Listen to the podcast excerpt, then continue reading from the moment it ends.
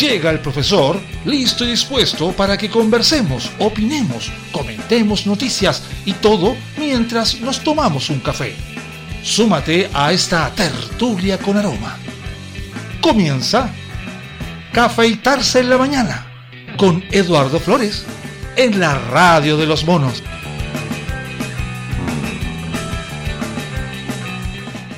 Hola, buenos días. Sí, ha llegado el momento después de meses trabajando, después de meses haciendo cosas, vamos a caballeros, 300 programas. No ha sido fácil, ha sido bueno. Estoy mirando mi mesa, tengo un café, un trozo de chocolate, no compré pan, así que no voy a celebrar, pero será un buen día. Pese a que se nos ha anunciado que tendremos lluvias y fríos durante los próximos días, que se vienen dos jornadas con cero grados en Santiago. Un poquito complicado, pero no hay nada que no podamos sacar adelante, así que nos iremos enfrentando al peligro como corresponde, de frente y no de espalda como a algunos les guste. Bueno, hay cada cosa. Vámonos al hueso. ¿Qué pasa ahora? Nos están hablando de la inflación nuevamente, nos están hablando del dólar, nos están hablando de las complicaciones.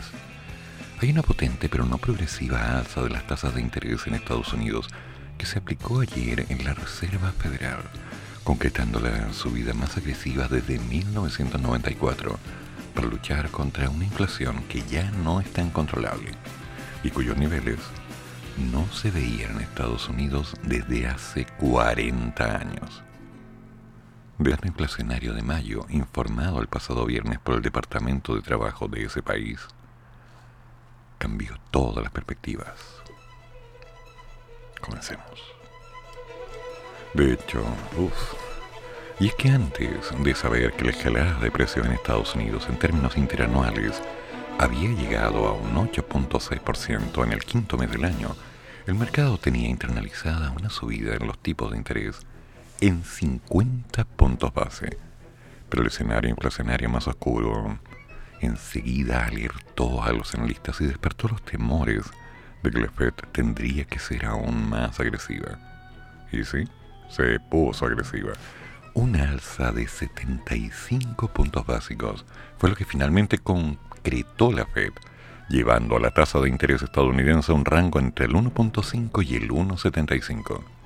Pero eso no fue todo, pues el presidente del Banco Central, Jeremy Powell, apuntó a un nuevo aumento en torno a ese nivel en julio.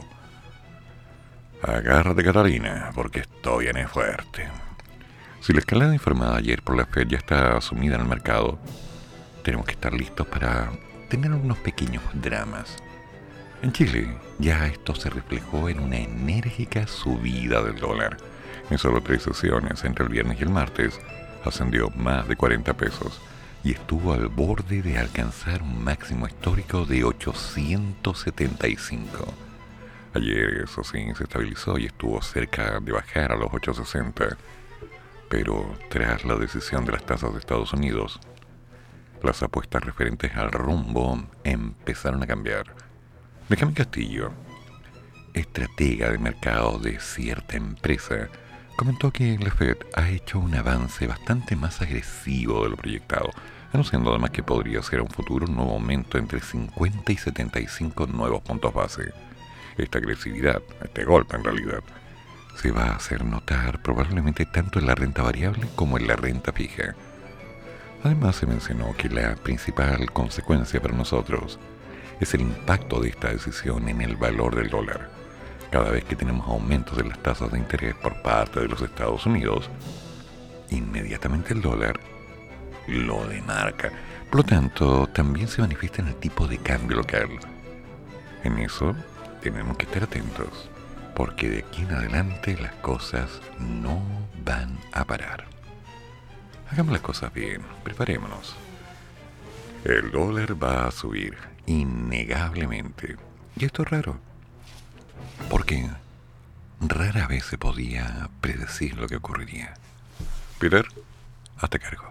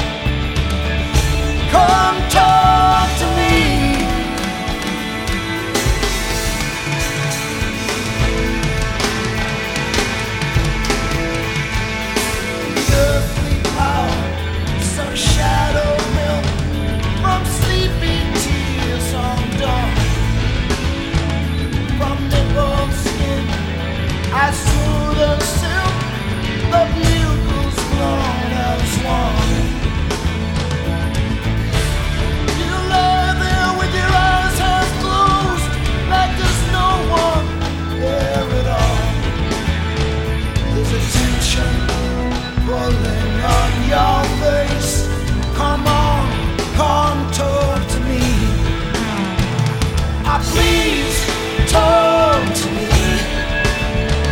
Won't you please come talk to me? Just like it used to be. Come on, come talk to me. Don't you ever change your mind. Now your future's so. so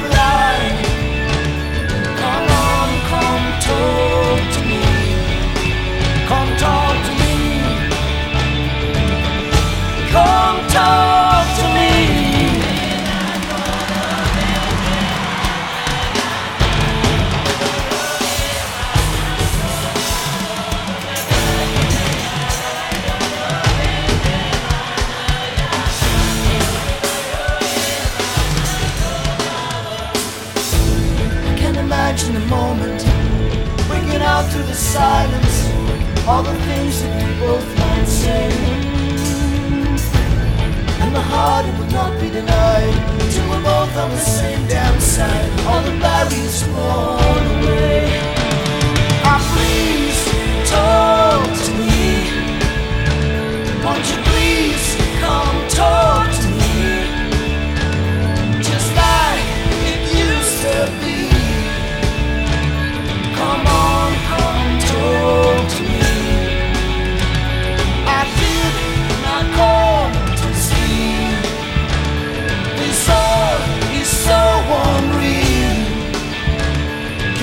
show me.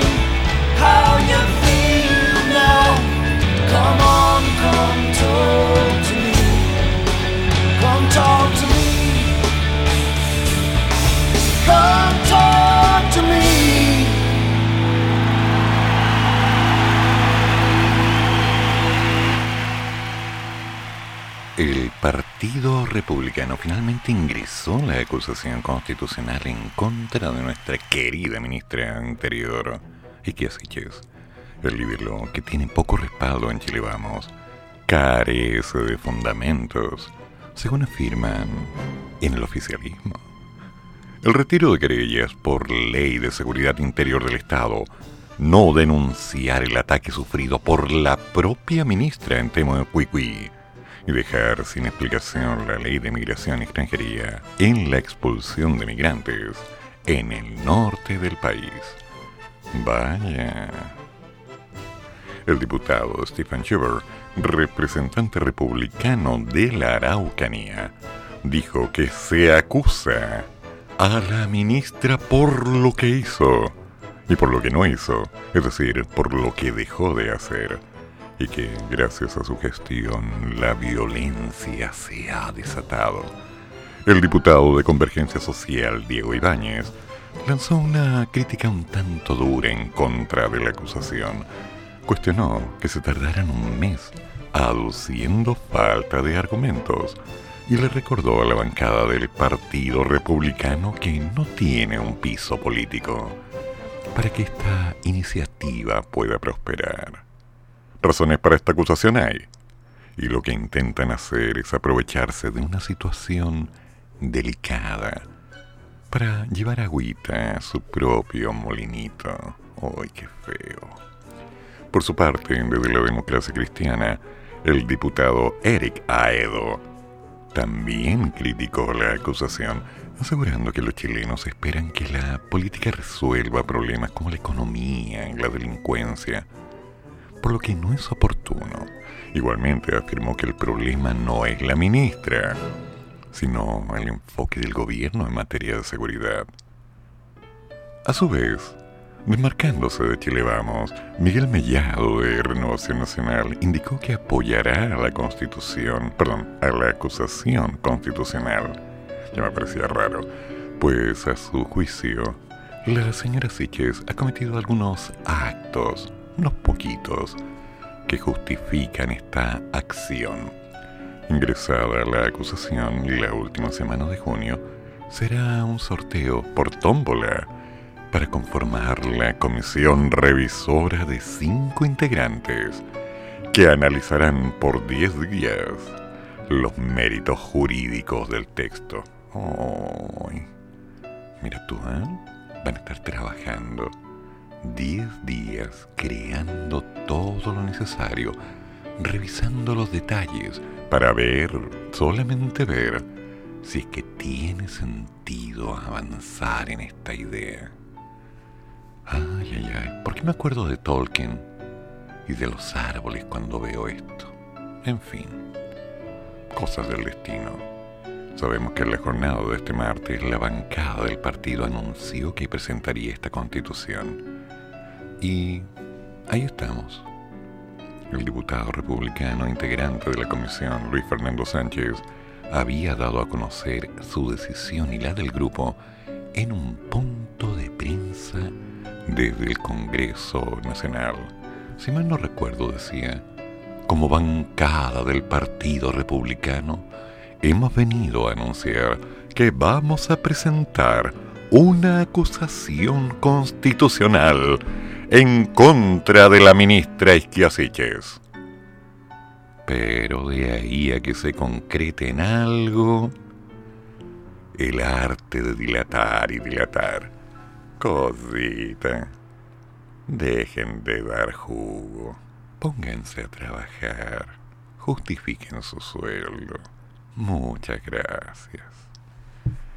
Angelitos de Dios. En fin. Buonasera. Finalmente. Something hot and wet. Steve.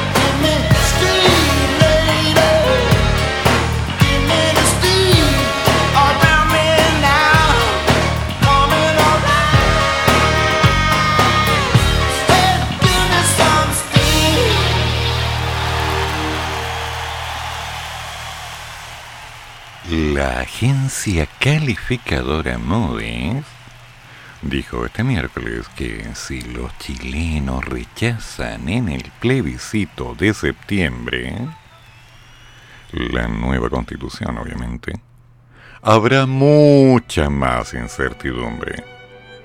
Y que además el nuevo texto es una oportunidad de tratar de cambiar país. Angelito, si les pagaron. El analista principal para Chile de la clasificadora William Foster afirmó que la opción del rechazo, a diferencia del apruebo, no frenará los deseos, esas ansias de las personas por obtener cambios. La gente de Chile quiere cambios, quiere más apoyo del gobierno, una nueva constitución.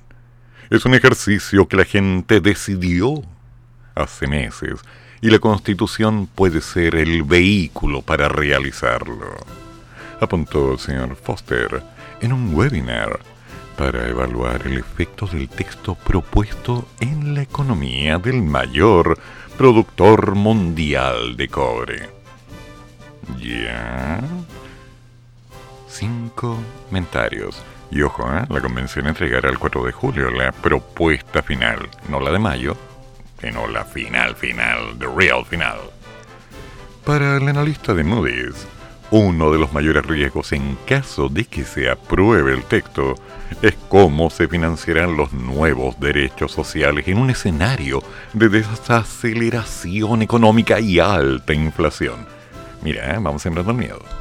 Chile ha tenido una trayectoria bastante buena de la deuda en comparación a los países pares. ¿Y los impares? No, no, ahí estamos mal. Hoy es del orden de un 35% del Producto Interno Bruto. Y estamos esperando un 40% del Producto por ciento Bruto del 2023. Esto significa un deterioro y por eso es muy bueno para la clasificación la forma en que se financiarán estos derechos.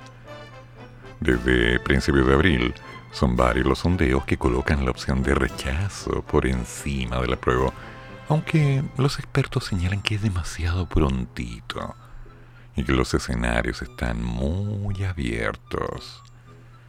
Mm, yo creo que aquí hay un exceso de palabras para decir, hola, mírenme, acá estoy, acá estoy, miren lo que estoy diciendo, esto lo dije yo. Por favor, Angelita, si la gente quiere cambios, y es obvio, todo el mundo quiere cambios. Cuando la constitución se apruebe, la gente no va a estar de acuerdo. Cuando la constitución se rechace, la gente no va a estar de acuerdo. Cuando vean una alternativa, cuando vayan creando cambios, la gente no va a estar de acuerdo. Porque es imposible que la gente se ponga de acuerdo en opciones que para algunos son mejores que para otros. Y eso es parte de esta realidad. Ahora la pregunta que nadie quiere hacer es, ¿Cómo se va degranando esto para provocar cambios en las nuevas generaciones? ¿Cuál es el costo hundido real de todo este proceso? ¿Y cuál es el objetivo fundamental que nos permita converger hacia un resultado interesante? Un paso a la vez. Una serie de opiniones divididas que se han generado en el mundo económico a raíz de la publicación del primer borrador para nuestro país ha sido mostrada, por ejemplo, en el caso de JP Morgan, una de las empresas más importantes al referirse al tema.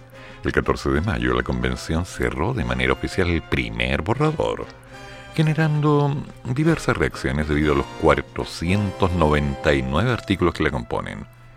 Desde el organismo de inversiones estimó que durante las primeras semanas de junio, los cambios propuestos en la nueva constitución estarían debilitando la institucionalidad según consignó al diario financiero, el análisis de JP Morgan puso el foco en los ajustes que considera del borrador para el funcionamiento del Banco Central.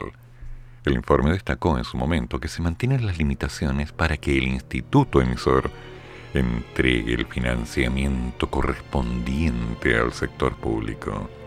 Lo anterior, con excepción de algunas situaciones, donde el banco puede comprar y vender papeles del fisco en el mercado secundario.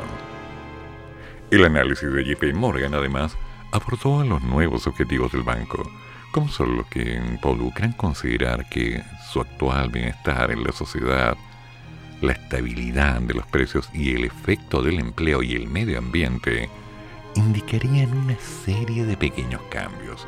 A pesar de esto, el organismo puso cautela en el mecanismo de remoción de los consejeros, ya que ahora se podrá solicitar para la mayoría del Congreso de Diputados y de Cámaras de Regiones, además del presidente o el Consejo.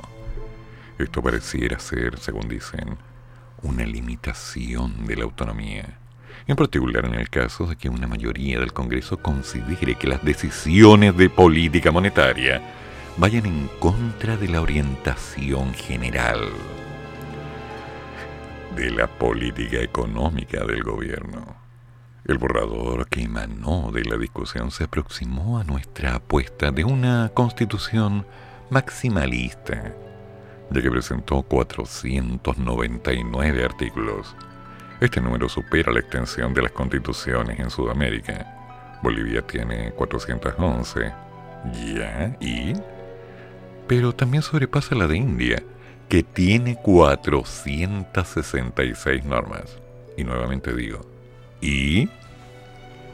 Nuestra opinión es que el borrador actual, tal como está, genera una institucionalidad más débil para el país, considerando el nuevo sistema político unicameral, la mayor cantidad de leyes ahora sujetas solo a mayoría simple, una ley de expropiación algo más débil y una independencia del Banco Central, entre otras cosas.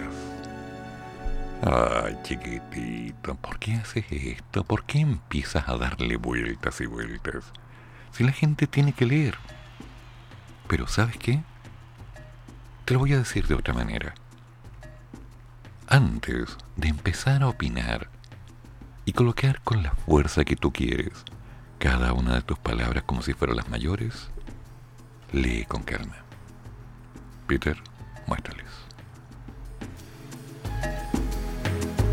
accepting all I've done and said. I want to stand and stare again till there's nothing left out. Oh,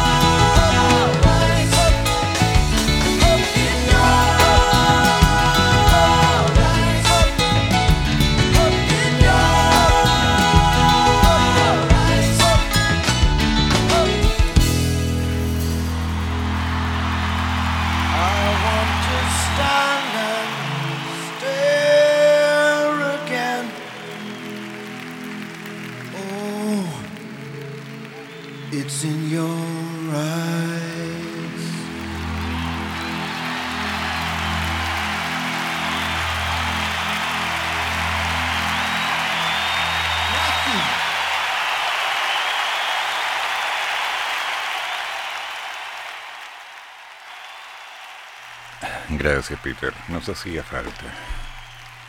En realidad había esperado meses antes de poner este tema. Es largo. Pero tiene esa magia, ¿no? Don Jorge, amigo mío, cuénteme cómo están las cosas por la tierra alejada de la mano de Dios que llamamos Santiago de Chile. Profesor, muy buenos días. Hello. Aquí estamos ya despiertos, trabajando, con la nariz tapada. Ok. Alex, como usted ya ve, está despierto y conversando con la mamá. Ahí dice que es el papá. Obvio. ¿Cómo está ahí, Alex? ¿Cómo amaneciste? ¿Qué contáis de bueno? No, ya no me pesca.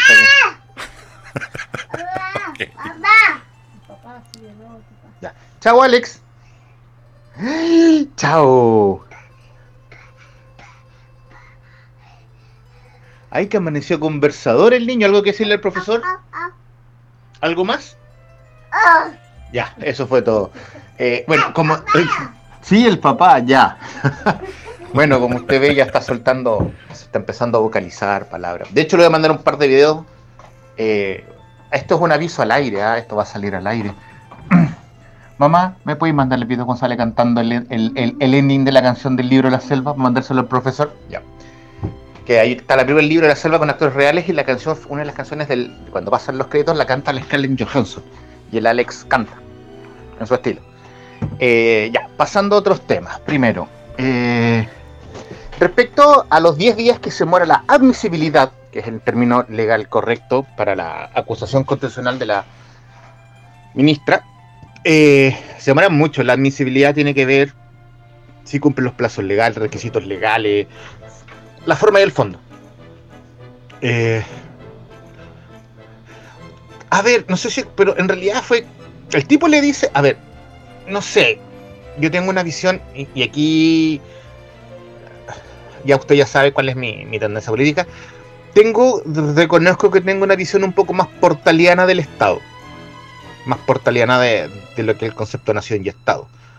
No una nación, un Estado. El tema de reconocer las naciones indígenas me parece excelente, de darles autogobierno y territorialidad, ni cagando. No somos un Estado federal. Y a veces pienso que quisieran llegar a eso. eh, lo he dicho, ya lo he dicho varias veces con respecto a la Cámara de Región, la territorialidad, el, el, el, pedirle uso a los recursos a los pueblos indígenas uh, también.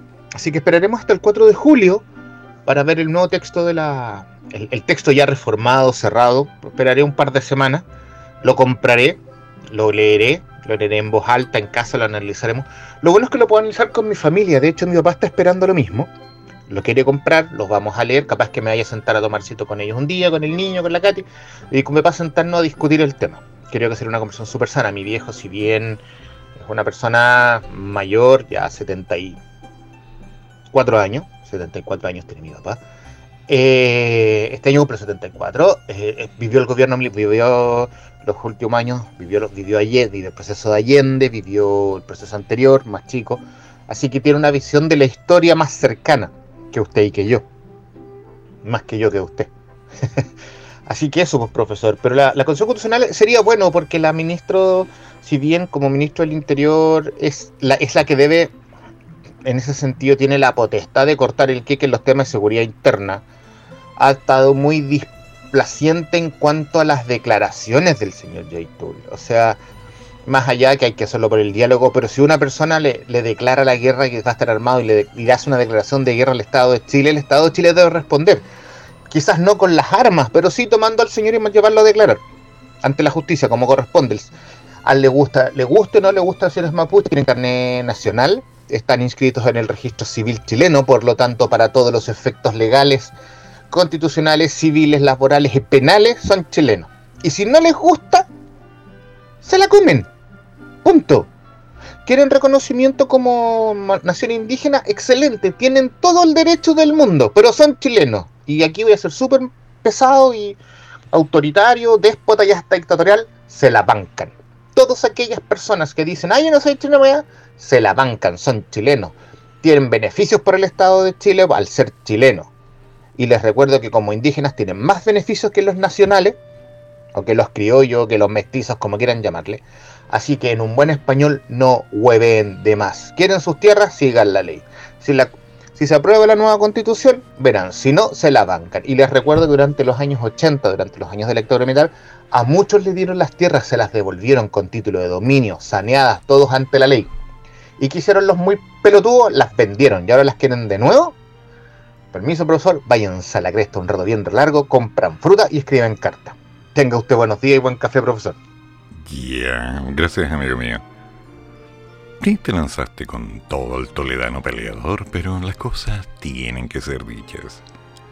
Lamentablemente, dentro del movimiento de noticias que hemos tenido durante los últimos meses, han habido frentas, atacos, eh, rendiciones de pleitesía una que otra lamida por aquí y por allá hacia algunas autoridades, y una facilidad de palabra para poder decir lo que se quiere sin hacerse cargo precisamente de cuáles son los costos hundidos de cada una de las letras. Grave error, grave error. Porque mientras tanto la gente se acostumbra a tanta parafernalia, se aleja directamente de los problemas reales y las cosas siguen pasando. Hay varias miradas que dicen que Chile es uno de los mejores países de Latinoamérica. Puede ser cierto, puede ser que no, porque Chile tiene cosas maravillosas. La flora, el paisaje, el clima, la comida, los aromas. El problema es la fauna, porque hay cada animal suelto. Sin embargo, tal como tiene cosas buenas, tiene cosas malas. Y eso va a ocurrir en Perú, en Argentina, en Guatemala, en Uruguay, en Paraguay, en toda América Latina. Y puedo ablandar un poco mi criterio y decir que va a ocurrir en todo el mundo si es que no un poco más allá. Porque las necesidades individuales priman sobre las necesidades sociales. Yo quiero que se respete la propiedad privada, sobre todo la mía. Lo he escuchado en más de una oportunidad. Entonces, ¿de qué estamos hablando? Estamos hablando de aquello que nos pueda levantar un poco dentro de este tema que llamamos país. ¿Queremos hacer las cosas bien?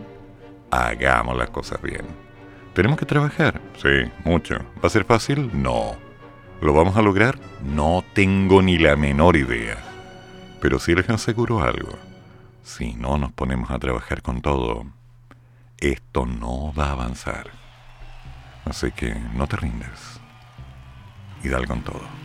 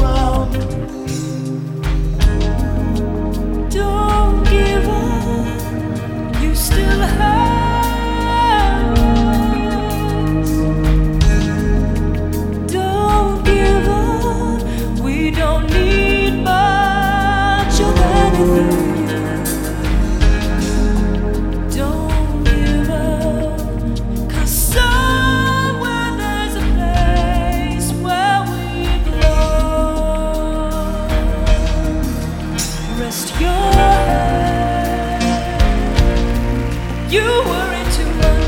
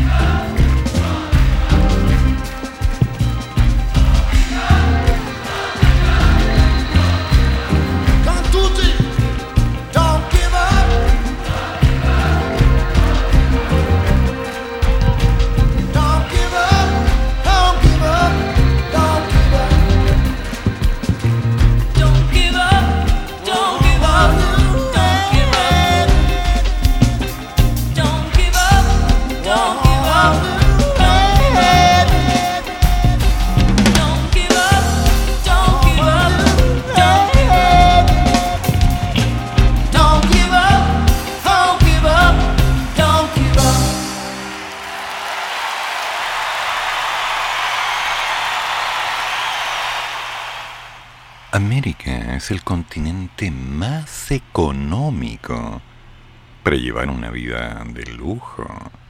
Así lo señala el informe global de riqueza y estilo de vida del 2022, elaborado por Julius Baer, quien monitorea el costo de bienes y servicios que son propios para los consumidores de alto patrimonio. En el mundo, o sea, gente como nosotros. O sea, hello.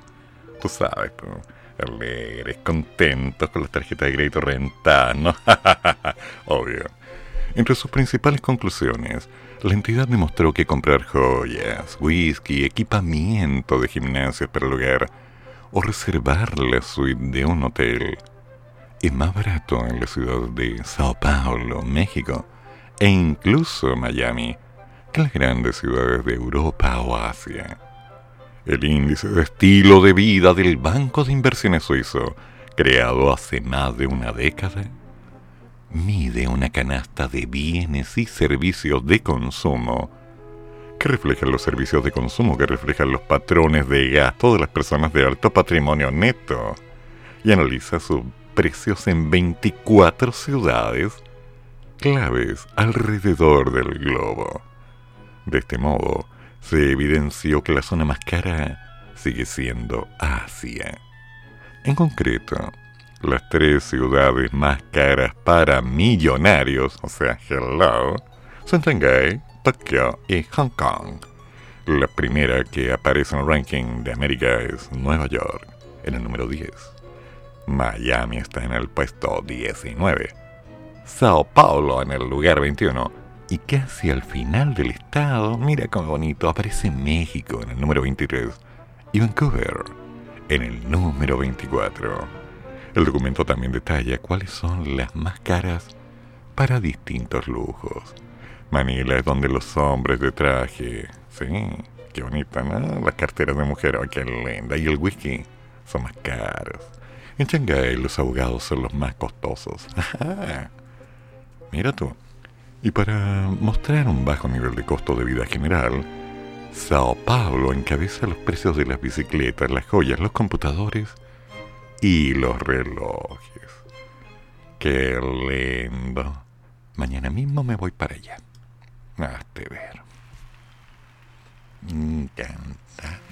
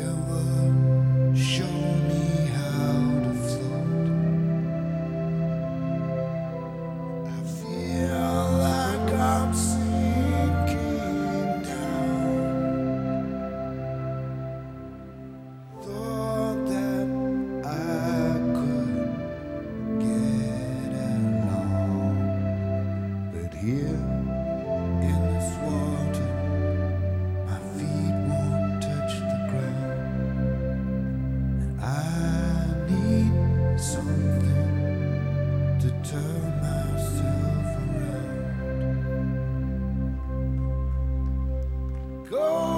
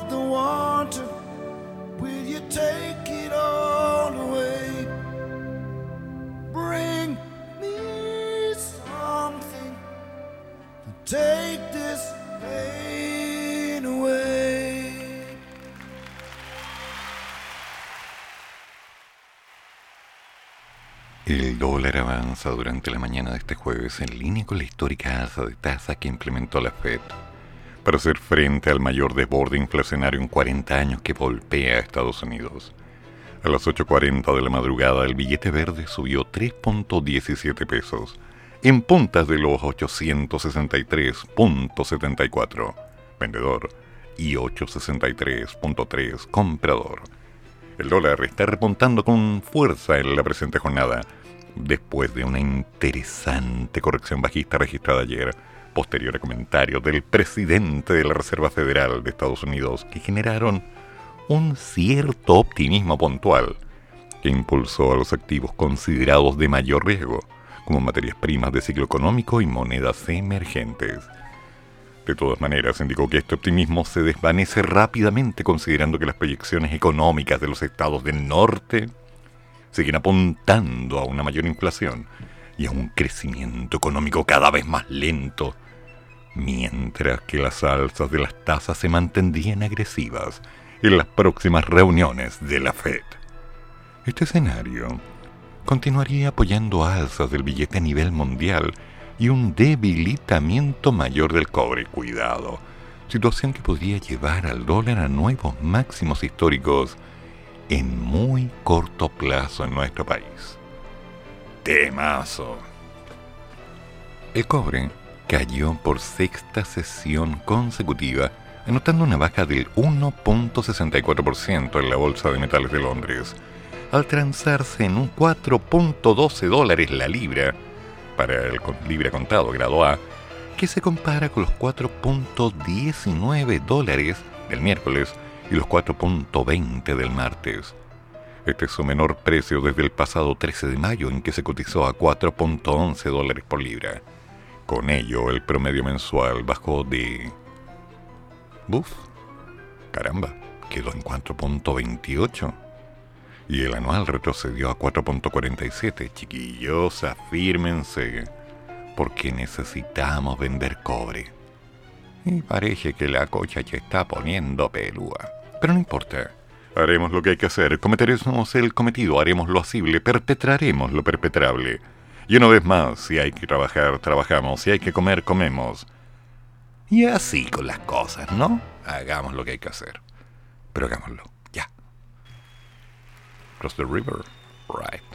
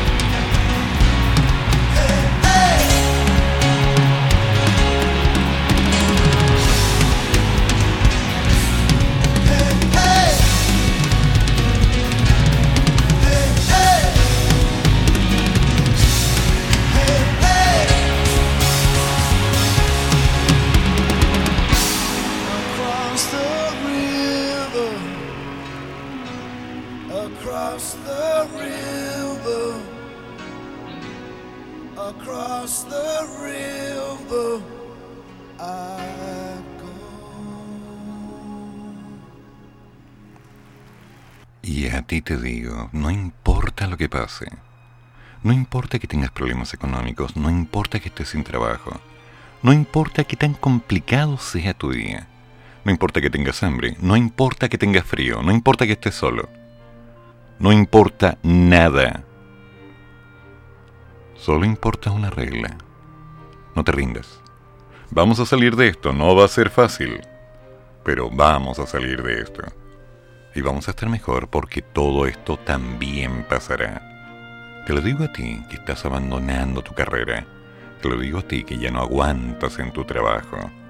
Te lo digo a ti que estás ahogado de tener que esperar una y otra vez que alguien le importe y le diga a alguien que lo que tú estás haciendo está bien.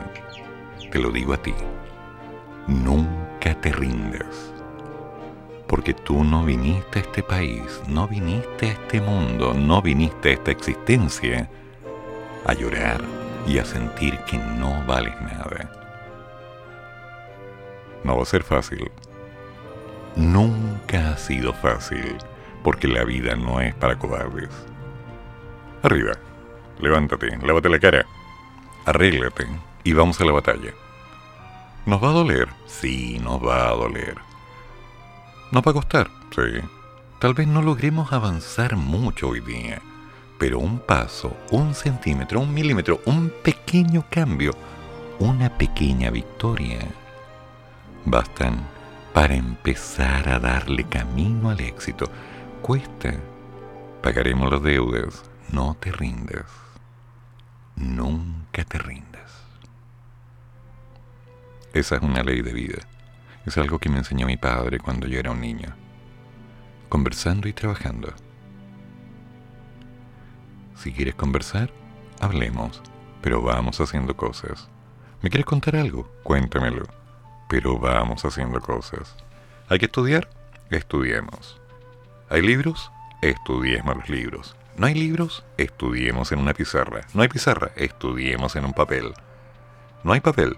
Estudiemos en el suelo. Pero estudiemos. Avancemos.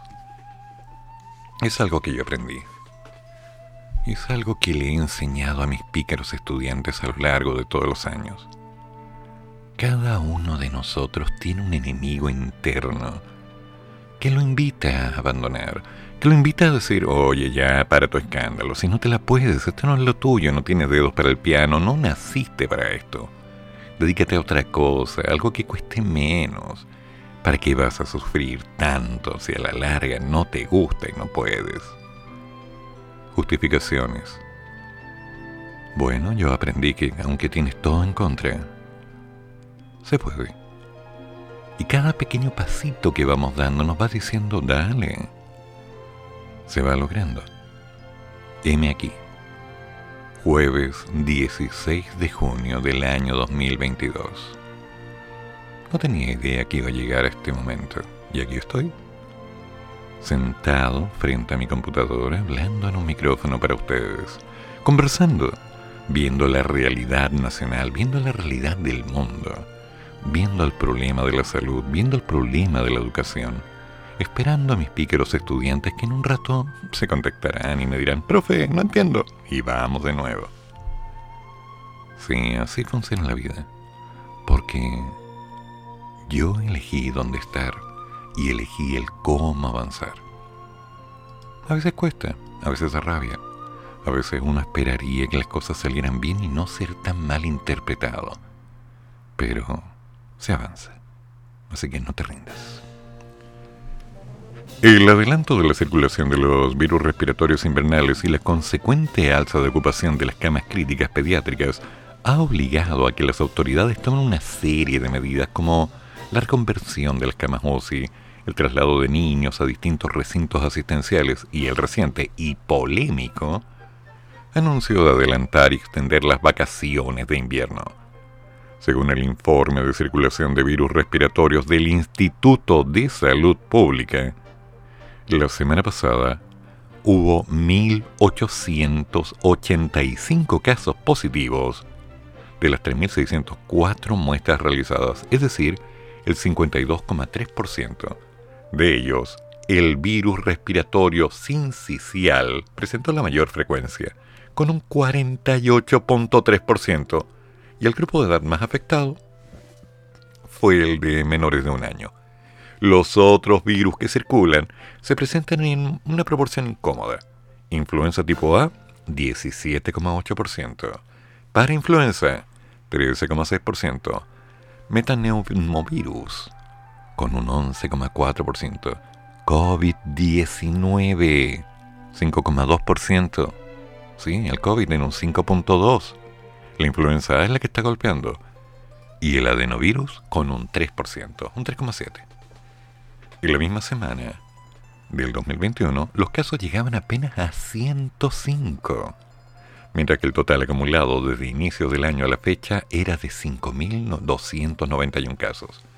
En tanto que el acumulado actual es casi el doble, de hecho más, 10.650 casos positivos. Tenemos un aumento del 101.2% respecto al año pasado. Y es más, en lo que va de este año, ya se alcanzó el 51% de todos los casos que se registraron en el 2019, es decir, prepandemia. Pero las complejidades que abrió este escenario podrían profundizarse, puesto que aún no se ha alcanzado el punto máximo. De hecho, la ministra de Salud, María Begoña, dijo que este podría registrarse cerca del 23 de junio, mediante una estimación obviamente, y que podría tener una estimación de, hablemos, dos o tres semanas.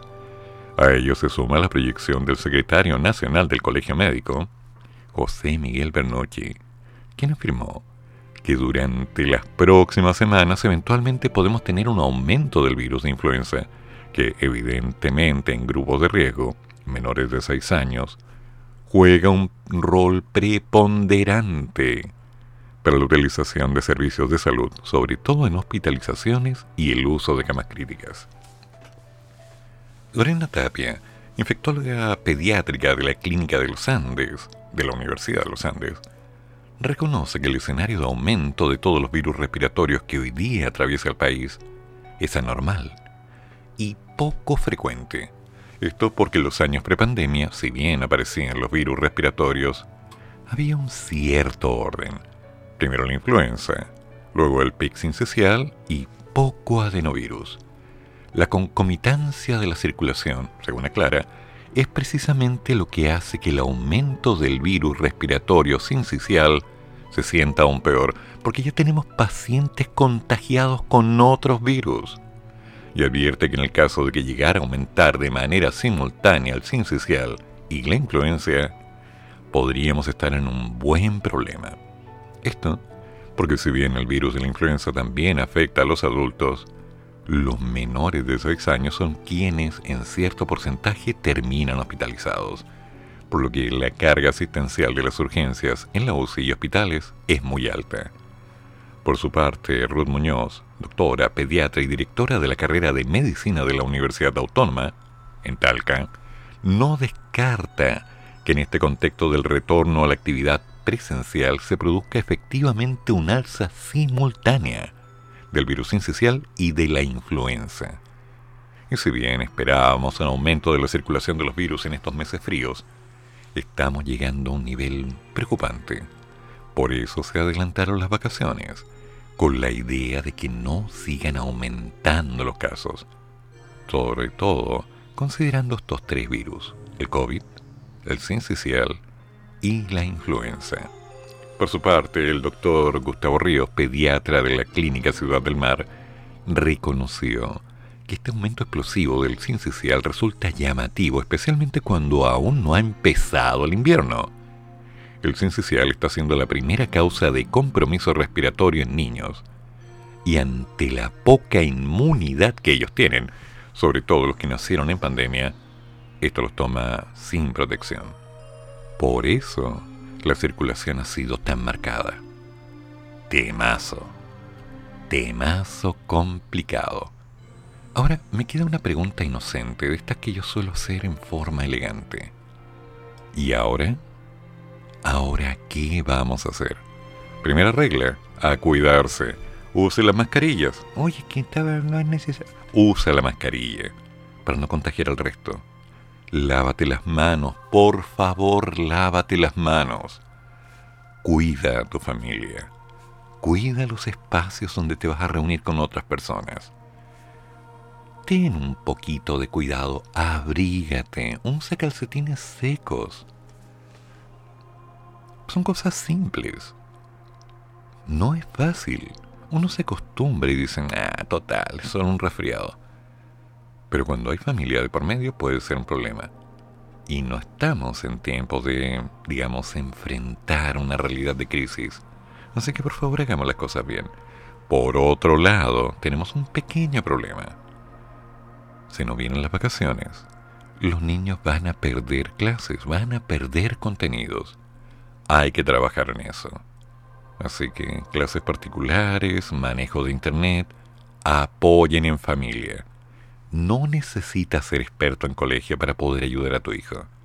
Solo necesitas acompañarlo. Hagamos las cosas bien. Debería ser un programa que se llamara así, ¿eh? Hagamos las cosas bien.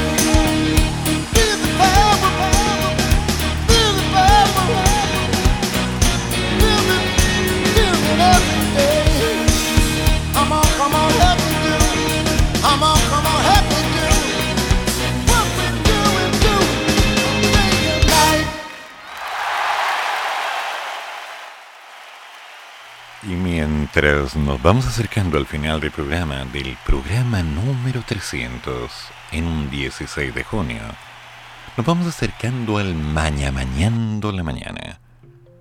Hoy, hoy hablando de un tema duro. ¿Alguna vez has sentido depresión? ¿Quién no? ¿Quién no? ¿Qué cosas te bajonean? ¿Cómo lo superas? ¿Cómo enfrentas esta realidad? ¿Cómo te las arreglas para levantarte de la cama y volver otra vez al ruedo? Volver a salir a enfrentar el frío, el golpe de la gente, esperar la micro que no llega para llegar a un trabajo, donde te sientes mal para llegar a una escuela, donde te sientes disminuido, donde estás con una mascarilla, ahogado en todas esas cosas que te revuelven la cabeza y te dicen ya basta. Hasta que ya no puedes decir absolutamente nada. ¿Y qué haces? ¿Te quedas ahí? ¿Hecho una bolita en una esquina con una manchita amarilla en el suelo? No, no te rindas. No te rindas. Pase lo que pase, no se te ocurra rendirte. Porque mira hasta dónde llegaste, mira todo lo que has hecho. Mira cada paso. Una vez un punky me dijo, a mi mamá le costó tenerme. Más claro dónde. Así que hombre, levántate, mujer, arriba. No va a ser fácil, pero no tiene que ser fácil, solo tiene que ser bueno. Así que en el Maña Mañando la mañana de hoy hablarán de la depresión. Tremendo tema. Y después a las 11.30 Mata por el arte. Hoy con un especial de gente común que ama el arte. Con las secciones habituales que hoy estarán dedicadas a Toy Story. Sí, Toy Story, John Lasseter, Randy Newman. A las 11.30 en Radio Monos con Navaja. Después, a las 14 horas, Me Haces Tanto Bien, con Patricio Aguiluz, el hombre de los mil y un chats y del café instantáneo, cosa que yo no olvidaré. ¿Cómo se te ocurre darme un café? Te pasaste, pato. No lo olvidaré. Y la tarde, a las 18 horas, Carol Constantini, como siempre. ¿Qué es lo que quiere ella? Mucho. Ella quiere hablar y ella puede hablar. Hoy, con el ciclo siguiendo del arte como medio de expresión, además de una entrevista a Jimena Bastidas, quien es comunicadora audiovisual y actriz de doblaje. ¿La Jime? ¿La misma Jime que yo conozco? Saludos, Jime, cariños, un abrazo, café pendiente. Hoy día se hablará de los medios de comunicación audiovisual. Así que Carol Constantini, como todos los jueves, a las 18 horas, quiere hablar. Y en la noche, a las 20, Mr. Clásicos con Juan Carlos A. desde Ecuador. Mr. Clásicos en Jazz, un programa que te lleva a esconder tu alma entre medio de pianos, instrumentos y el alma de la improvisación, la esencia del jazz, la esencia del blues el alma de la música. Sí, desde las 20 horas, Juan Carlos A. Mr. Clásicos. Así que recuerda, no te rindas, no te ahogues, no tengas miedo. La vida no es fácil, las cosas no son simples. Todo puede salir mal. Pero eso no te detuvo, no te detiene y no te detendrá. Bueno, yo tengo que pagar algunas deudas, no tengo dinero, tengo que comprar pan, no he ido a comprar. Tengo que preparar un almuerzo, no tengo tiempo. En fin, encontraré solución. ¿Y tú? ¿Qué vas a hacer? ¿Esperar que las cosas salgan mal? Ah, no, olvídalo. Sí, lávate la cara, arréglate. Prepara. Más tarde llega a la casa, arma todo, da vuelta a la cama. Haz lo que quieras, tómate una ducha. Pero no te rindas, porque la vida sigue y ya mañana es viernes. Recuerda, todas las opiniones vertidas en este programa son de mi exclusiva responsabilidad. Y no hago responsable a nadie más. Que tenga buen día, nos juntamos mañana. Yo, yo voy a celebrar 300 programas. Termina el programa, pero sigue el café. Y el profesor ya volverá para otra vez cafeitarse en la mañana, aquí, en la radio de los monos.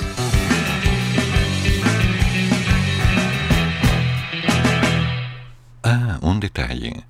¿Sabían que hoy día está de aniversario Ghibli? Sí.